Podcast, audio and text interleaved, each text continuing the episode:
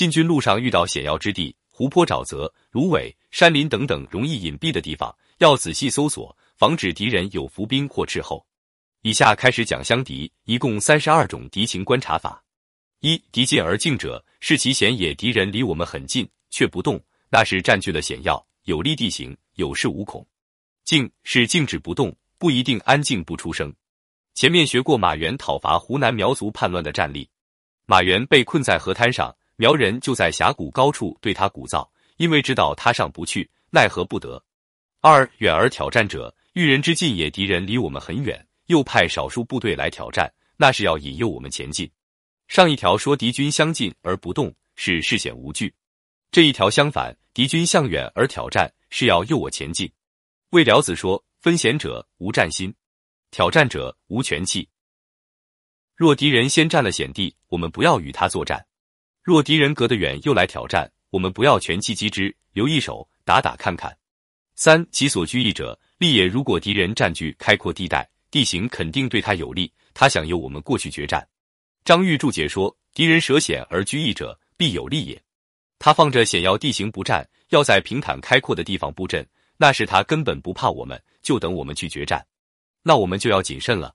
这和前面军争篇说的勿邀正正之旗，勿击堂堂之阵差不多一个意思。四种树动者，来也看见树木摇动，那就是敌人来了。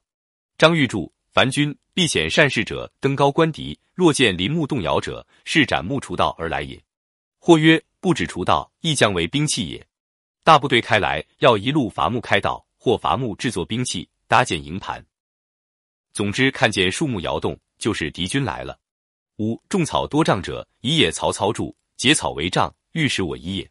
如果在草丛中设置障碍，那是布下一阵，敌人可能已经跑了。杜牧注：言敌人或营垒未成，或拔军前去，恐我来追，故结草时往往相聚。如有人伏藏之状。使我疑而不敢进也。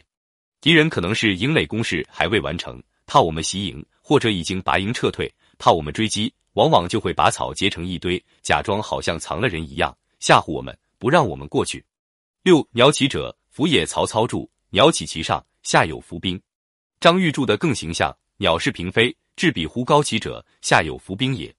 那鸟本来飞得挺正常，到那儿突然高高飞起，那就说明下面有伏兵。